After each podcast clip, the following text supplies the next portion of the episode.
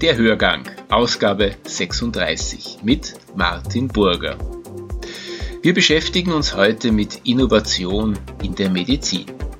Meist denkt man dabei an sündhaft teure onkologische Medikamente und das ist auch gar nicht falsch, wenn man nur an die Kosten für moderne Immuntherapien oder CAR-T-Cell-Therapien denkt. Oder es geht um das Riesenthema Digitalisierung bzw. Big Data. Doch es gibt auch Innovationen, die weit weniger spektakulär sind. Palliativmedizin zum Beispiel war einmal eine wichtige Neuerung. Ausgelöst durch den Pflegeskandal in Leins ist sie dann in den Regelbetrieb übergeführt worden. Wir möchten uns das Thema Innovation im Hörgang als Ganzes anschauen und lassen Experten zu Wort kommen, die sich bei den genannten Themen gut auskennen. Welche Hürden gibt es? Was kosten Innovationen? Was braucht es, um einer Innovation letztlich zum Durchbruch zu verhelfen? Das war auch das Thema eines gesundheitspolitischen Forums in Wien, das viel Gesundheit.at aufgezeichnet hat und von dieser Veranstaltung stammen auch die folgenden Statements. Zunächst zur Palliativmedizin. Diese Innovation entstand in den 1980er Jahren und hieß damals noch nicht so. Dr. Michael Heinisch, Geschäftsführer der Vinzenz-Gruppe, erinnert sich an die Anfänge dieses Segments in der Medizin und spricht auch über die Art und Weise, wie es eine innovative Idee in den normalen Klinikablauf schaffen kann. Äh, ich habe die Erfahrung, dass so im, im Betrieb, im Alltag unserer, unserer Kliniken sehr, sehr viele Projekte äh, gestartet werden. Ja, es ist, äh, könnte fast sogar sagen, manchmal hat man den Eindruck, es ist ein bisschen Projektitis. Ähm, viele davon bleiben allerdings immer in so einem äh, Prototyp, in einer Prototypphase. Äh, da gibt es auch eine entsprechende Finanzierung. Und äh, irgendwann einmal muss es aber dann auch in einen Regelbetrieb gehen in so einem Projekt. Nicht? Also wenn es eine besondere Lösung für einen Patienten zum Beispiel beinhaltet. Und da scheitert es ganz oft, weil man dann nicht in diese Regelfinanzierung hineinkommt, weil man keinen Finanzier findet, keinen Kostenträger, der einen dann hilft, das zu stabilisieren. Das finde ich ein Hauptproblem. Ich darf da ein Beispiel nennen, weil ich glaube, dann wird es immer so ein bisschen plastischer. Ich sage aber ein Beispiel, wo es gut funktioniert hat. Ja, vielleicht können wir uns an solchen Sachen motivieren. Äh, wir haben 1985 im Krankenhaus Göttlicher Heiland, das ist äh, eines unserer Spitäler in Wien, eine, eine, also zehn Betten eröffnet für Schmerztherapie, und zwar für wen? Für sterbende Menschen. Damals hat man noch nicht von Palliativmedizin gesprochen, sondern haben wir das Schmerzmedizin genannt. Und wir haben lange Zeit das eben als Projekt betrieben, ja, also als Prototypen. Wir wussten, dass da ein Riesenbedarf ist und dass man es unbedingt machen muss, weil wir das auch als inhaltlichen Auftrag empfunden haben. Aber es hat immer so eine Projektfinanzierung gegeben und halt auch vor allem haben wir viel privates äh, Geld hier hinein investiert, weil wir daran geglaubt haben. Und dann ist jahrelang nichts passiert, bis 1988 etwas passiert ist, nämlich der Lein-Skandal. Also ein Skandal, wo plötzlich allen, und zwar auch den wirklich Mächtigen in diesem Staate bewusst geworden ist, dass man Palliativmedizin braucht. Und plötzlich haben wir Machtpromotoren bekommen für dieses Thema, politische Machtpromotoren. Und es ist dann viele Jahre später, aber es ist gelungen, unter der Ministerin Rauch-Kallert, auch in die Regelfinanzierung zu kommen. Und damit wurde Palliativmedizin vom Prototypen, vom Pilotprojekt zum Regelbetrieb, Gott sei Dank. Also es braucht manchmal auch eine Krise, und es braucht Machtpromotoren, die einen dann helfen, aus einem Prototypen äh, ein, äh, ein, ein stabiles, einen stabilen Betrieb äh, überzuleiten. Das Wort Digitalisierung erleidet derzeit das Schicksal vieler Begriffe, die einmal in Mode kommen und dann inflationär gebraucht werden, ohne dass sich Entscheidendes geändert hätte. Die Debatte um das Für und Wider beim elektronischen Rezept im Lockdown, die hat unter anderem eines gezeigt, nämlich wie exotisch das Thema Digitalisierung im Gesundheitswesen immer noch ist. Michael Heinisch, Geschäftsführer der Vinzenz-Gruppe, hat sich auch dazu Gedanken gemacht. Ich glaube, dass tatsächlich die Patienten hier zunehmend auch äh, digitale Angebote im Gesundheitswesen erwarten. Warum? weil sie es aus ihrem Leben einfach gewohnt sind. Weil einfach ganz viel mittlerweile digital geht. Der digitale Einkauf, die digitale Buchung einer Reise oder eines Flugzeugplatzes. Man kann sich Termine buchen bei, beim Friseur oder wo auch immer.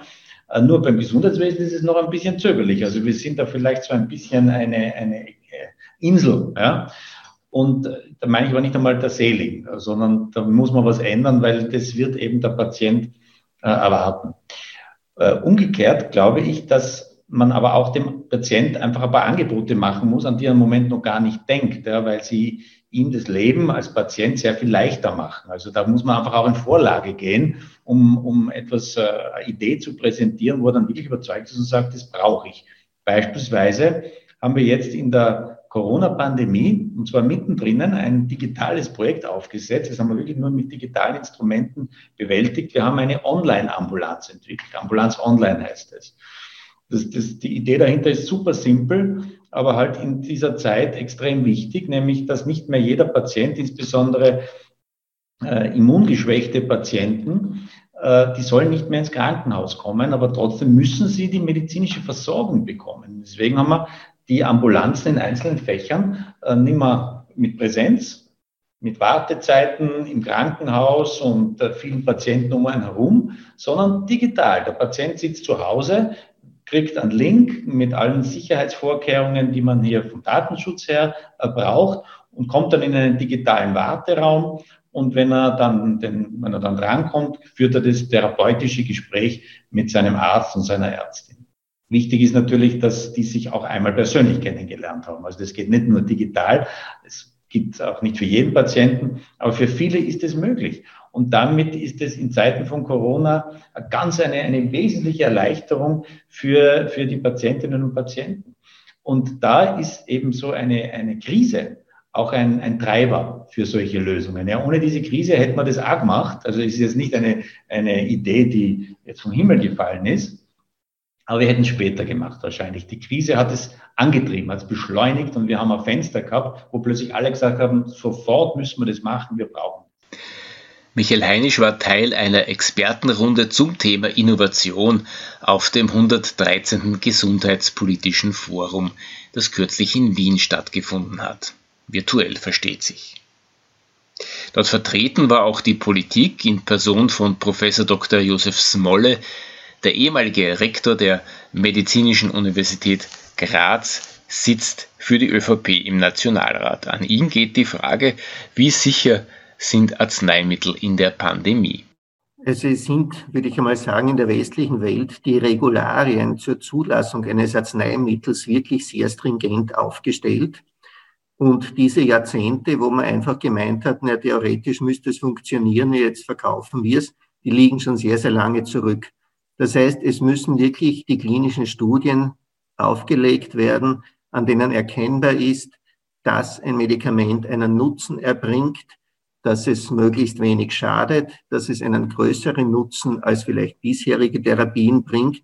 Und so gehören meines Erachtens die Arzneimittel zu den wirklich bestuntersuchtesten Produkten, die am Menschen verwendet werden. Und es ist, glaube ich, auch wichtig, dass man das aufrechterhält es gibt ja manchmal wirklich auch den Wunsch, den verständlichen, vielleicht kann man das irgendwie besonders beschleunigen oder so. Ja, jetzt haben wir in der Pandemie den Wunsch, Zulassungen zu beschleunigen, aber gleichzeitig bekennen sich auch alle dazu, dass die Qualitätsstandards, die Sicherheitsanforderungen auf keinen Fall dabei reduziert werden dürfen. Also ich glaube, die Frage, die hier gestellt wurde, kann man damit beantworten, wir haben sehr hohe Sicherheitsstandards für die Einführung neuer Arzneimittel. Sicher sind die neuen Medikamente also, aber wer bekommt sie? Das ist oft unklar. Doch dazu weiß Dr. Hannes Kaufmann von der Klinik Favoriten Näheres zu berichten. Fakt ist, was wir kann es jetzt nur für die Onkologie und für die hochpreisigen Medikamente beantworten, ist es einmal so, dass derzeit ähm, es schon einen unterschiedlichen Zugang zu innovativen Medikamenten innerhalb Österreichs gibt. Obwohl der Herr Gesundheitsminister im Juli gesagt hat, in Österreich darf es nicht sein, dass, dass äh, Menschen unterschiedlich behandelt werden. Ja? Und jetzt ist es so, dass man, dass man, je mehr man halt die Regulative setzt, desto schwieriger ist es. Unsere Rechtslage sagt, der Arzt entscheidet nach bestem medizinischen Wissen und Gewissen, was die beste Medikation für einen Patienten ist, unabhängig davon, was es kostet und unabhängig davon ähm, und unabhängig von irgendwelchen anderen Regulativen. Das wäre die Gesetzeslage. Natürlich ist es so, dass das Ganze auch finanzierbar ist und ich sehe die Spitalsträger mit Stirnrunzeln natürlich, weil das dann äh, zum Teil auch ausufern kann. Ähm, und je mehr man da regulativer ein, einrichtet, desto schwieriger ist es. Und vor allen Dingen, wer reguliert es dann? Wer ist denn, der dahinter steht und dann entscheidet, was möglich ist und was nicht möglich ist?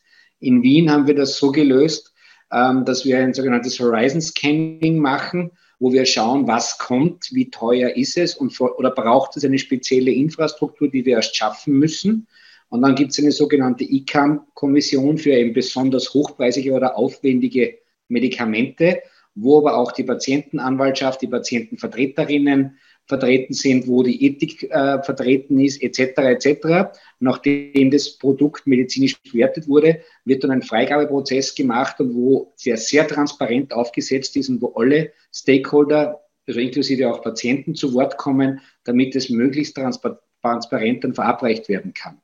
Das ist leider nicht überall so und dadurch gibt es auch einen unterschiedlichen Zugang.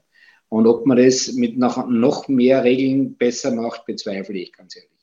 Dass ein Arzt allein entscheidet, diese Vorgangsweise stößt bei Kosten von mehreren hunderttausend Euro bis zu fast zwei Millionen Euro für bestimmte Medikamente an finanzielle Grenzen. Ich kann auch nur aus meiner eigenen Perspektive primär berichten. Ich bin äh, Krebsspezialist und ich bin wahrscheinlich auch deswegen eingeladen, weil wir durch unsere Medikamente einen großen Anteil an den Kosten äh, nehmen oder verursachen, indem wir unsere Patienten behandeln. Wir haben Gott sei Dank für den Krebs eine sehr, sehr hohe Innovationsdichte am Weltmarkt. Also wir haben circa 4.000 bis 8.000 neue Substanzen in klinischer Testung ähm, für eine Erkrankung, die natürlich einen sehr großen Schrecken in sich birgt und wo alle Patientinnen und Patienten sehr belastet sind, wenn sie, wenn sie diese Erkrankung kriegen.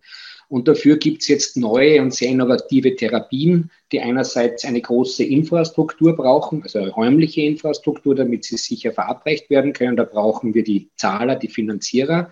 Und andererseits auch durch die hohen, äh, durch die zielgenaue Therapie, personalisierte äh, Therapie auch hohe Entwicklungskosten haben. Und da brauchen wir die Industrie, die natürlich auch darauf schaut, dass wir uns das alles in Zukunft leisten können. Und wir verwenden derzeit die modernen ähm, Immuntherapien oder CAR-T-Cell-Therapien. Das sind Therapien, die pro Patient, also mit den Nebenkosten, die wir, die wir brauchen, wenn wir die Patienten behandeln, zwischen 300.000 und 500.000 Euro pro Patient ähm, kosten und da braucht es natürlich eine, ein großes Solidarsystem, ähm, das das trägt und dass diese Patienten dann diese Behandlung ähm, ermöglicht wird. Das war Dr. Hannes Kaufmann von der Klinik in Favoriten am Ende eines Hörgangs zum Thema Innovation in der Medizin. Wer sich weiter vertiefen möchte, in der aktuellen Ärztewoche Ausgabe 48 beschäftigen wir uns ebenfalls mit dem Thema.